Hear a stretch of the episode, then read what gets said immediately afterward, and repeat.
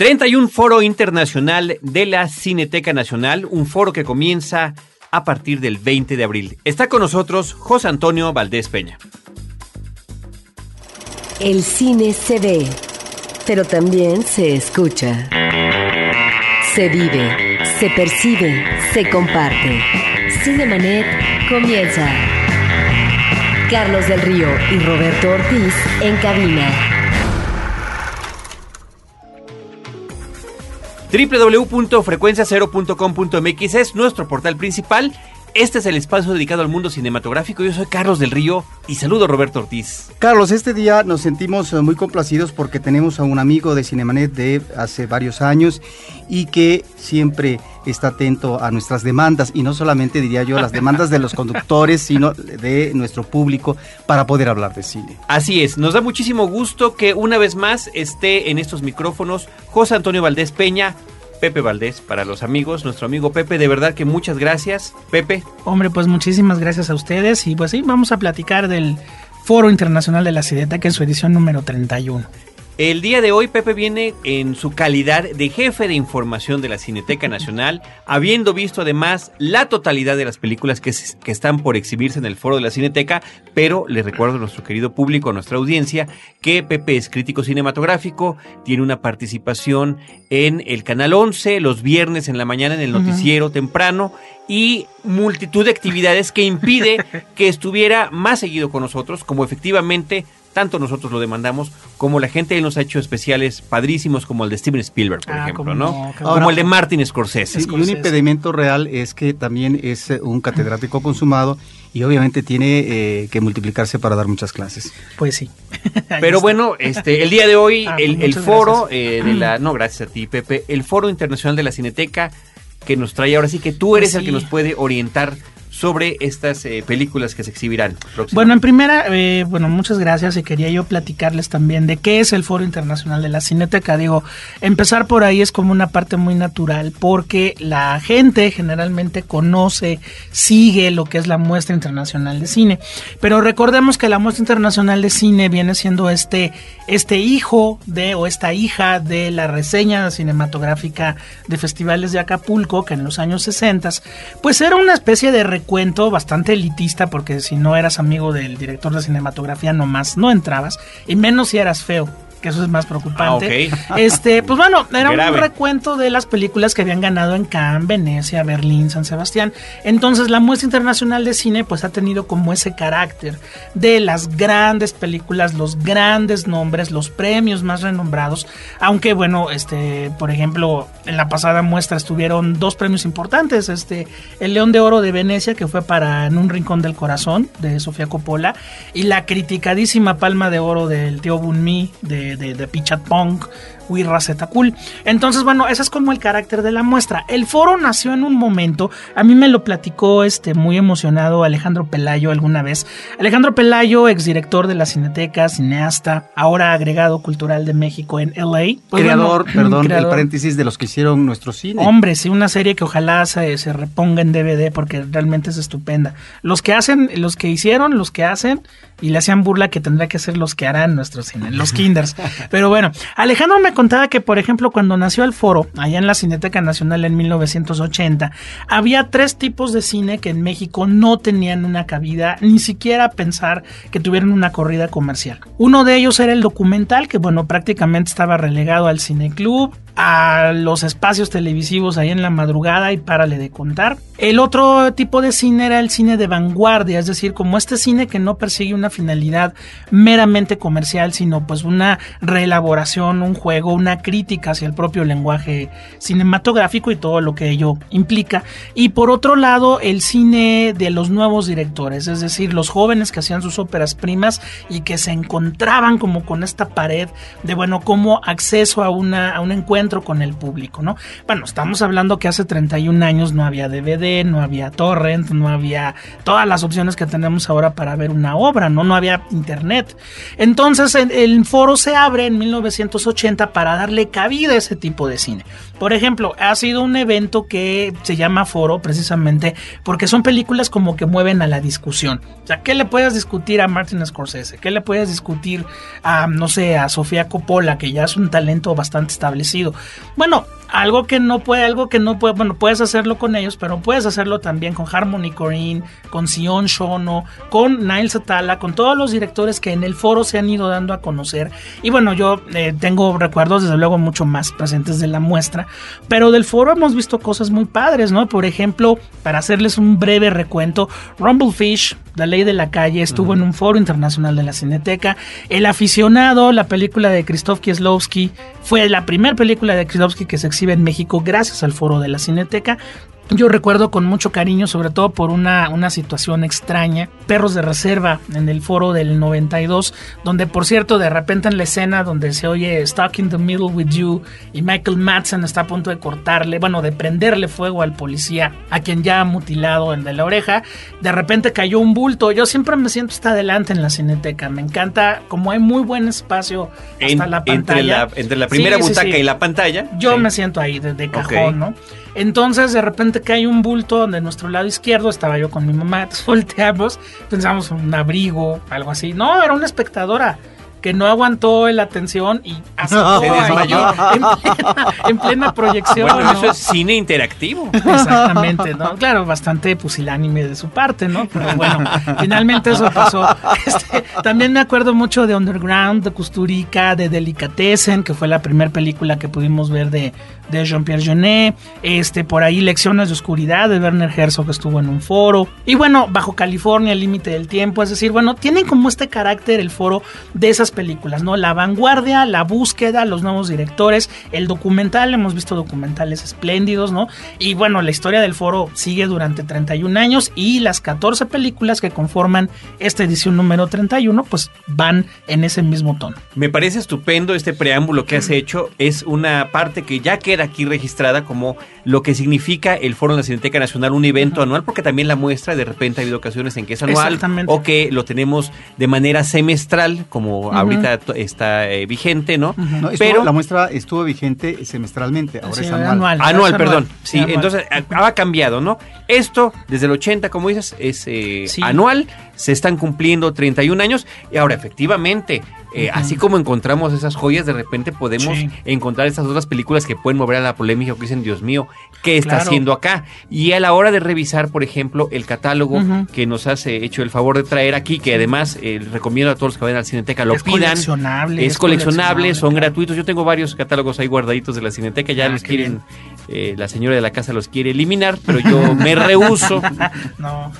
Estamos viendo, leyendo las historias, ¿no? Las semblanzas de cada uno de los directores.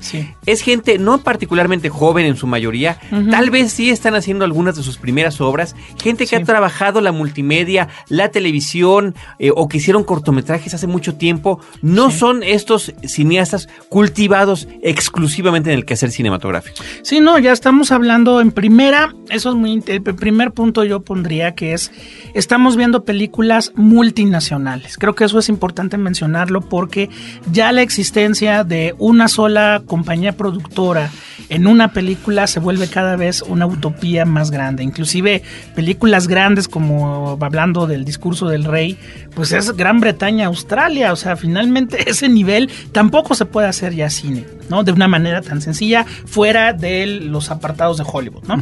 Entonces estamos hablando aquí que, por ejemplo, México participa en dos películas, pero en coproducción. Participa en Las Marimbas del Infierno del guatemalteco Julio Hernández Cordón y participa en John Gentil de Laura Amelia este, Cárdenas, bueno, Laura Amelia Guzmán e Israel Cárdenas, los directores de Cochochi, ¿no?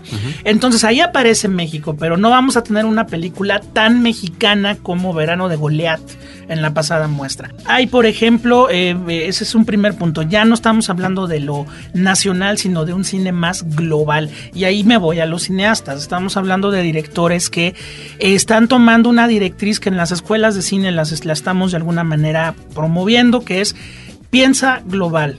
Piensa que donde puedas filmar, filma, sea en Rumania, Chile, la República Checa o Islandia, si hay la oportunidad, filma. Finalmente la identidad va contigo. Entonces, bueno, en ese sentido, los directores de este foro, como bien lo mencionas, sí ya son eh, gente curtida en el documental, la cuestión de las instalaciones multimedia, en el teatro, en este, en diferentes disciplinas. Hay uno ¿no? que me llamó la atención, Sí. la versión israelí de The Office. Claro. Uno de estos directores se ha especializado en Sí. televisión y ha dirigido la versión israelí de The Office, esta serie británica que, bueno, tiene una, una versión estadounidense que es muy conocida, Sí, pero claro. que se ha reproducido en varios países. Se- es un israelí que se llama Eitan Tzur, ¿no? Efectivamente. Ahora, ya que hablas de las películas mexicanas, platícanos, eh, digo, eh, que están en la producción o en la realización, platícanos de ellas. Y este panorama general, eh, no sé si puede hablar brevemente de cada una de las películas, por porque supuesto, finalmente claro. también hay un dato de que algunas de estas películas han tenido también reconocimientos internacionales. Sí, por supuesto que sí. Bueno, vamos a irnos, digamos, en orden de, de exhibición. Bueno, está Lucía de Nail Satala, que de hecho Lucía tiene un papel importante en este foro de la Cineteca.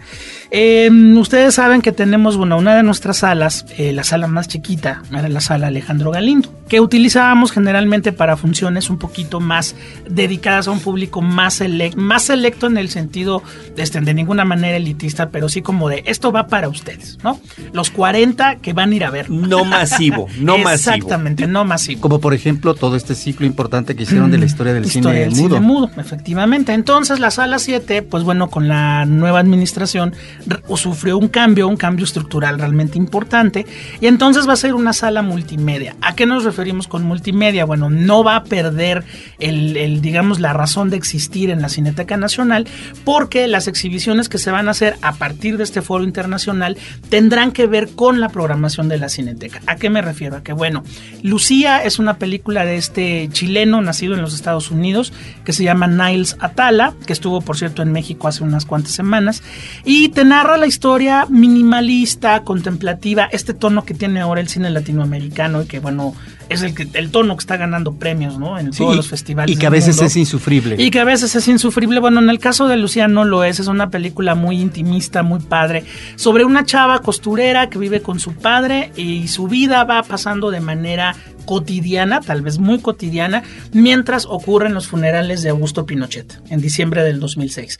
Por lo tanto, es, tienes la historia con H minúscula chiquita de Lucía y su papá y tienes la historia de Chile con mayúscula, la muerte de un personaje que, bueno, partió completamente la historia de ese país para bien y para mal. Y entonces tenemos estas dos historias que caminan juntas. Bueno, Lucía es una película muy sensorial. Es una película que les digo, habla de, de- de los pajaritos, el cuarto donde vive Lucía, todos los recuerdos que se guardan en esa casa, cómo se siente el ambiente en, en- en este país que, bueno, está despidiendo a un personaje que era tan amado como odiado por muchos. Y bueno, tú sales de ver Lucía y entonces a la sala 7 entras a un laberinto donde, pues después de un muy buen tramo de vueltas y vueltas. y Laberinto vueltas, oscuro, además, ¿no? Completamente oscuras y con el sonido de pájaros y de, de- de árboles que se mueven con el aire. De repente llegas a un lugar donde hay unas multipantallas, donde parándote tú en medio resulta que tienes la experiencia sensorial de Lucía en diferentes momentos de la película. Esto es realmente muy novedoso porque, bueno, a partir de, este, de esta instalación que el propio Niles Atala Eso es montó en la Cineteca claro. Nacional, pues bueno, ya podremos tener este, muchas instalaciones de este tipo donde el cine y las artes visuales, se- bueno, las artes, digamos, multimedia, se puedan fusionar, ¿no? Hay muchos proyectos que vienen este, pronto y bueno, lo que sobran ahora, curiosamente, son cineastas que les gusta la instalación, que les gusta como pasar la barrera de la cámara y decir, bueno, lo que viste en cine, te lo voy a hacer ahora en un espacio cerrado, a ver qué pasa, ¿no? Entonces, bueno, Lucía, por eso yo les decía que en esta muestra, en este foro, tiene ese papel bien importante. También tenemos otras películas, por ejemplo, La mujer que cantaba de Denis Villeneuve, que es una película que seguramente conocen mejor por el título original en francés, que es Incendios, película canadiense que representó a este país en los Óscares apenas este, del febrero pasado, y que bueno, narra una historia de una familia donde de repente se abre una caja de Pandora de recuerdos, de digamos secretos, mentiras, como la película de Mike Leigh, que estuvo en un foro también, por cierto, y finalmente, bueno, los personajes tienen que ir hasta el Medio Oriente y descubrir toda una historia que para ellos era completamente desconocida. Es una película grandota, es una película de muy buena producción, pero que tiene este tono también este, muy interesante como de vanguardia. Igualmente, Cuatro Estaciones, que es una película muy curiosa de- italiano Michelangelo Framantino. Qué bueno. Hablando de los experimentos. ¿no? Hablando de los experimentos, son cuatro, digamos, personajes: un hombre, una cabra, un árbol y este y una piedra. Cada uno tiene su ciclo vital. Entonces el director, casi sin palabras, nos remite a el hombre que está a punto de morir, la cabrita que acaba de nacer, el árbol que se va a convertir en, carbo, en carbón y la piedra, o sea, el mineral que se va a convertir en otra cosa. Son cuatro historias que van de alguna manera conectadas de una manera muy, muy curiosa. Esa es muy atractiva porque pareciera Sí. que nos están hablando de los ciclos de la vida, pero también Claro, del claro. entorno de la naturaleza. El entorno de la naturaleza es una película, ¿cómo decirlo?, pastoral. Todo el tiempo te está haciendo referencias al, al campo, al aire, al agua, a la naturaleza. Es una película muy bella. Oye, Pepe, yo quiero reiterar Sí. al público que consigan estos, estos Sí, programas no. de la Cineteca, porque en la, en la presentación de cada película viene alguna palabra del director, Sí, ¿no? Algunas frases. Y, Ujú. y aquí me, me interesa mucho lo que dice el director de Cuatro Estaciones, ¿no? Sí. La imagen, aquí lo cito, la imagen ha contribuido a la idea del hombre como centro del universo. Y eso es una situación de soledad, de estar demasiado en lo alto. Por eso yo Sí. quiero que también sea la imagen la que contribuya a que recobremos el contacto con las cosas. De ahí que no nada más que el, el hombre, el único hombre en esa cinta, es uno de los cuatro personajes. ¿no? Exactamente, es un hombre mineral, vegetal y este el animal. es Hombre, animal. mineral y vegetal. Sí, Exacto. son los cuatro. Efectivamente. Cinemanet está de intermedio. Regresamos en un instante. Ahora, diseñar y hospedar su página web será cosa de niños. En tan solo cinco pasos, hágalo usted mismo sin ser un experto en Internet. Ingrese a suempresa.com y active ahora mismo su plan. Suempresa.com, líder de web hosting en México. ¿Qué pasa en la mente de un criminal? ¿Cómo logran atraparlo? ¿Cómo se relacionan la psicología y la criminalística? ¿Por qué nos atraen los temas criminales? Para averiguarlo, hay que convertirse en testigos del crimen. La realidad puede ser aterradora. www.testigosdelcrimen.com Un podcast de frecuencia cero. Digital Media Network. Cinemanet. En el caso de las películas mexicanas, por ejemplo, bueno, coproducciones mexicanas, John Gentil y este, Las Marimbas del Infierno, pues son esta, este rompimiento que ya lo empezamos a ver con este, Carlos Reigadas, lo seguimos viendo con Amat Escalante, lo seguimos viendo con Nicolás Pereda y ahora le toca el turno a estos directores que mencionaba hace rato, donde la realidad y la ficción se están mezclando de una forma muy fuerte. El señor protagonista de John Gentil es un profesor universitario desempleado que interpreta en la película a un profesor universitario desempleado. Y en el caso de las marimbas del infierno, pues el marimbero que decide fusionar la marimba con el punk para que así lo acepte la Mar Salvatrucha, que es la que está asolando su barrio, pues es un señor que toca la marimba en Guatemala, ¿no? Es decir, bueno, estos directores están ya tomando personajes de la vida real, haciéndolos que se interpreten a ellos mismos y el resultado es realmente muy, en el caso sobre todo de las marimbas del infierno, realmente es estupendo, ¿no? Es una película que me gusta mucho. Otro caso, por ejemplo, Mi Felicidad, una película de un cineasta del que no tenemos la menor idea aquí en México, Sergei Losnitsa, un hombre que eh, se forma en la televisión, bueno, en el documental soviético, después se va a Alemania, desde ahí ha filmado toda su obra, pero en esta ocasión, a través del viaje de un camionero que se pierde por los recovecos de la provincia rusa, pues vamos viendo eh, una especie de semi-documental donde vemos a cómo la gente, después de la caída del comunismo, puede llegar inclusive hasta la humillación más terrible con tal de sobrevivir. El título es muy irónico, este, mi felicidad, pero bueno, finalmente los personajes, el señor es un actor, pero todos los personajes que salen en la película no lo son. Y estamos viendo gente que se prostituye, gente que engaña, gente que puede inclusive llegar a cometer un crimen ante la situación tan terrible que vive socialmente la, la Rusia post este comunista, ¿no? Otro, bueno, ya de los directores conocidos, por ejemplo, Hans Peter Moland, un noruego del que hace como 15 años vimos una película que yo recuerdo con particular este eh, asombro. Me acuerdo que es la primera vez que vi un retrato de la soledad tan fuerte y tan terrible que se llamaba Cero grados Kelvin. No sé si se acuerdan acuerdan de ella. Bueno, pues ahora regresa con una película que podemos decir que es como más convencional. Es una historia que se llama algo así como Un buen tipo, con un actor que conocemos de sobra, Stellan Skarsgård, ¿no? Que interpreta a un tipo que sale de la cárcel, aparentemente puede llegar a tener una vida normal, pero de repente la cercanía con el tipo que lo acusó y lo finalmente le echó a perder toda su vida, le vuelve a empezar a generar estos sentimientos criminales y bueno, es una película como buena película nórdica con un humor muy negro, con un sentido del cine también muy distinto a las comedias que podemos ver en Hollywood, ¿no? Otro director famoso, Christy Pugh, el de la muerte del señor Lazarescu, bueno, ahora regresa con una película que se llama Aurora, que bueno, son tres horas de un tipo que comete acto violento tras acto violento sin saber muy bien por qué. Vive en un entorno familiar normal, no tiene mayores broncas, pero él va cada vez cometiendo cosas peores. Entonces, a lo largo de esas tres horas, que bueno, a Christy Pugh no se le da la, la, este, la sinopsis, ¿verdad? Lazarescu también duraba casi tres horas y era un documental prácticamente en el Seguro Social, ¿no? De qué te puede pasar. Y parecía a veces que estábamos ante tiempo real. Exactamente, bueno, pues acá es lo mismo, el personaje como que intenta saber por qué cada vez está cometiendo más, más violencia y bueno, nosotros caminando con él durante esas tres horas. Eh, un director que en México no lo conocíamos más que yo en mi caso por el cable, eh, una película que me impresionó mucho, se llamaba El Club del Suicidio o El Círculo del suicidio. Sion Shono, que bueno, para los fans del cine de terror y del, del cine ultraviolento oriental es uno de los nombres importantes un escalón más abajo de Takashi Miike, por ejemplo. Y en esta ocasión nos narra la historia de un tipo que eh, se hace amigo de otro a través de su afición por los peces, por los acuarios, pero resulta que este nuevo amigo tal vez sea un asesino serial. Entonces, bueno, vamos a tener un retrato muy violento de un Japón poco conocido para nosotros, los que digamos no somos tan adeptos a ver este cine de ultraviolento, bueno, pues vamos a poder ver a Sion Shono.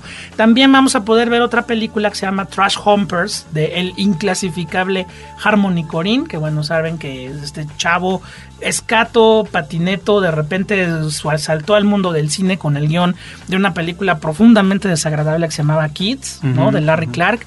Y luego empezó su carrera propia con películas como Gumo, otra que se llamaba Julian Donkey Boy, que de hecho es una, una película dogma, certificada por Lars von Trier y todo el asunto. Eh, la última que hizo se llamaba Mr. Lonely con Diego Luna, que tal vez ustedes comentaron por aquí. Sí. Bueno, a mí en lo personal... El imitador de Michael Jackson. Exactamente. A mí en lo personal Harmony Korine me parece espantoso y bueno, la película que viene en este foro va a dar mucho de qué hablar, que se llama Trash Humpers. El título lo dice todo, o sea, son gente que a manera de falso documental post producido en VHS, es decir, van a ver fecha, van a ver el tracking que se mueve. Es una película, digamos, formalmente muy extraña. Pues vamos a ver la vida de un grupo de este fornicadores de basura nocturnos.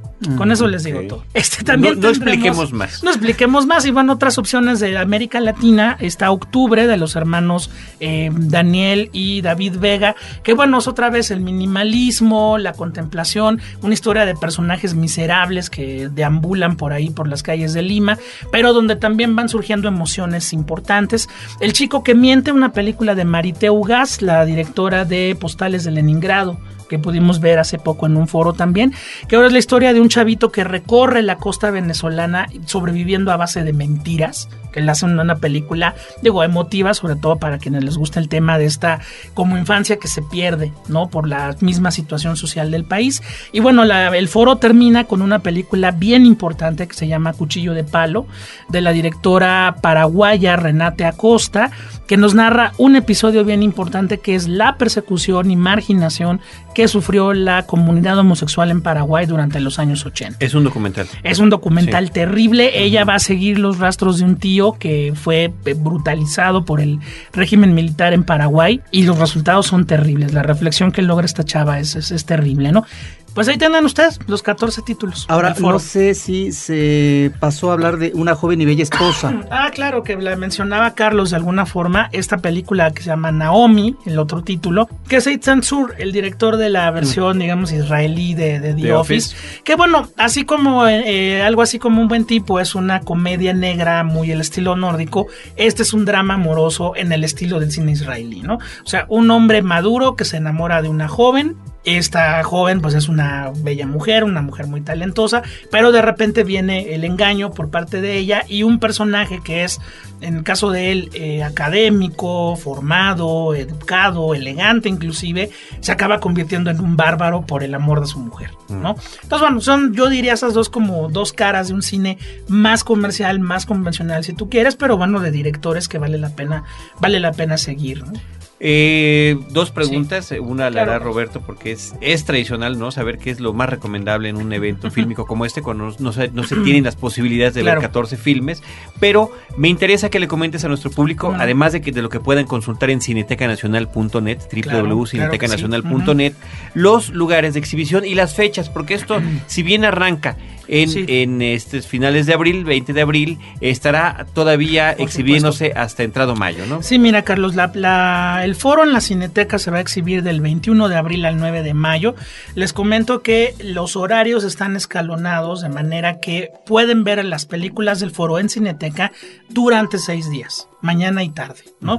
Eso es muy bueno, sobre todo... eh, Cada una de las películas. Cada una de las películas está seis días en Cineteca.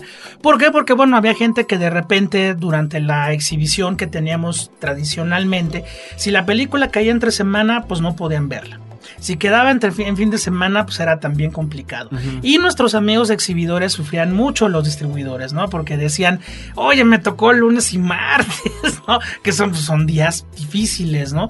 Y hay unos que les tocaba el fin de semana, hombre, pues les iba muy bien. Claro. Entonces, para equilibrar, pues bueno, a todos les tocan fin de semana, a todos les toca entre semana y hay más posibilidad. Ahora, si no les queda la Cineteca Nacional, pues bueno, tenemos prácticamente cubiertos los cuatro puntos cardinales de la Ciudad de México y el área metropolitana.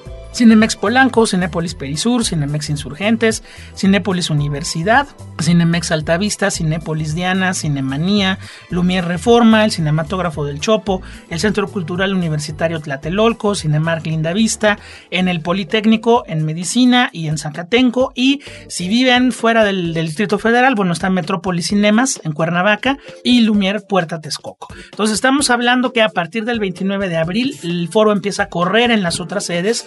Les comento, por ejemplo, que no va completo en algunas de las sedes porque tanto Lucía como Cuchillo de Palo son en formato de alta definición, en Blu-ray. Por lo tanto, bueno, los cines comerciales no tienen formato de Blu-ray.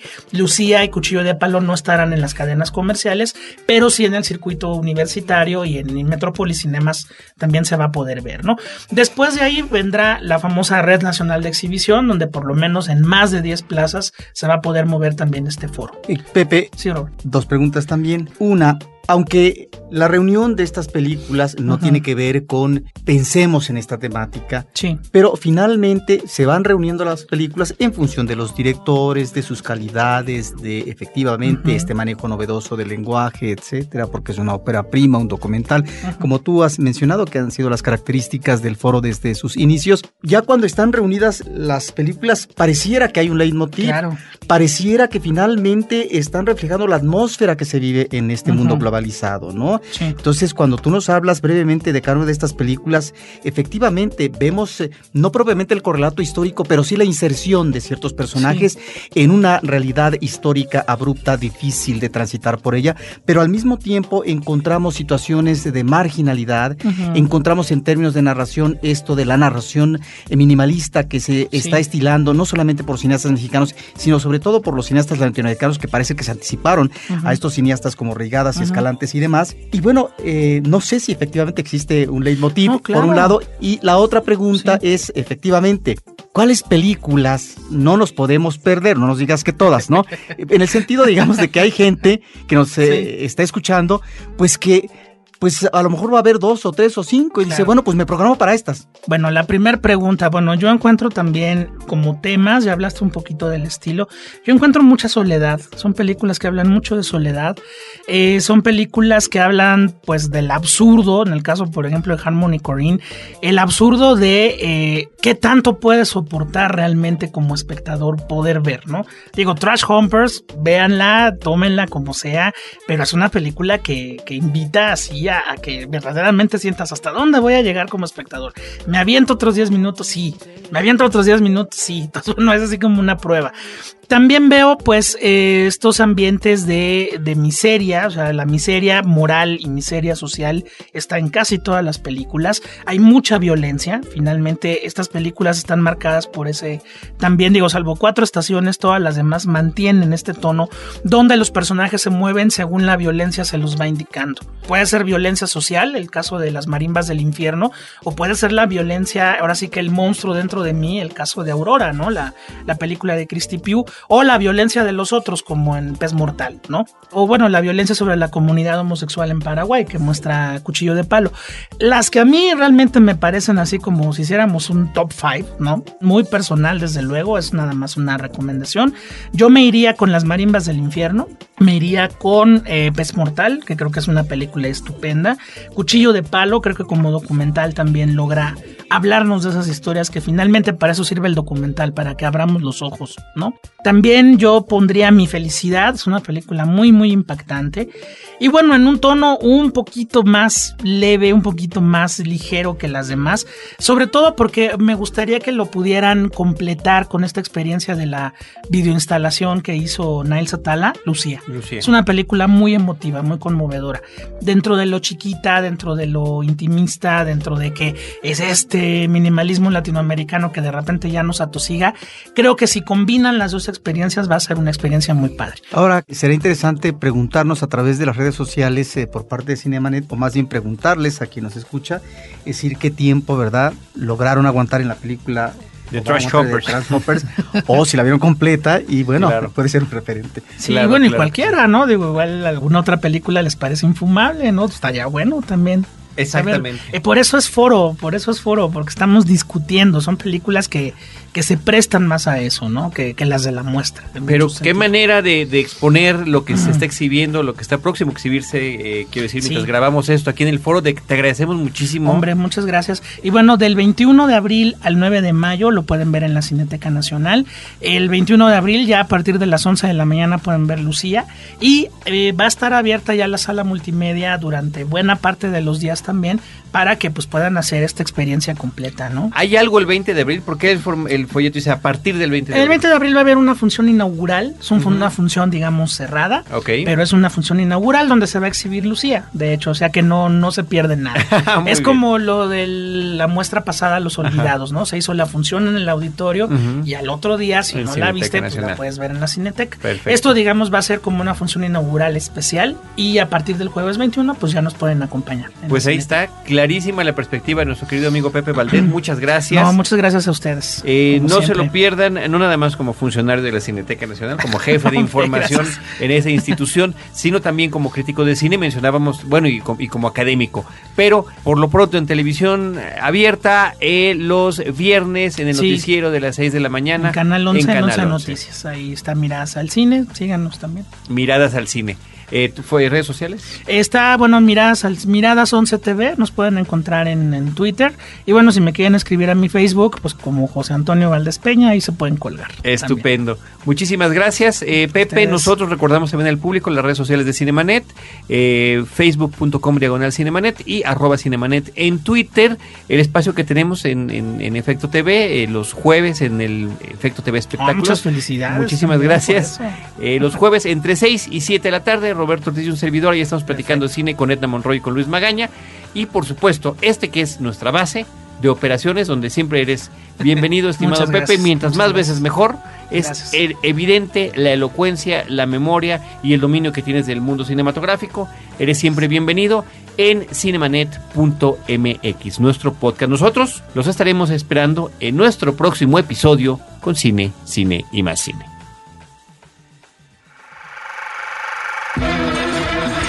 Cinemanet termina por hoy. Más cine en Cinemanet. Frecuencia Cero, Digital Media Network, www.frecuenciacero.com.mx. Pioneros del podcast en México.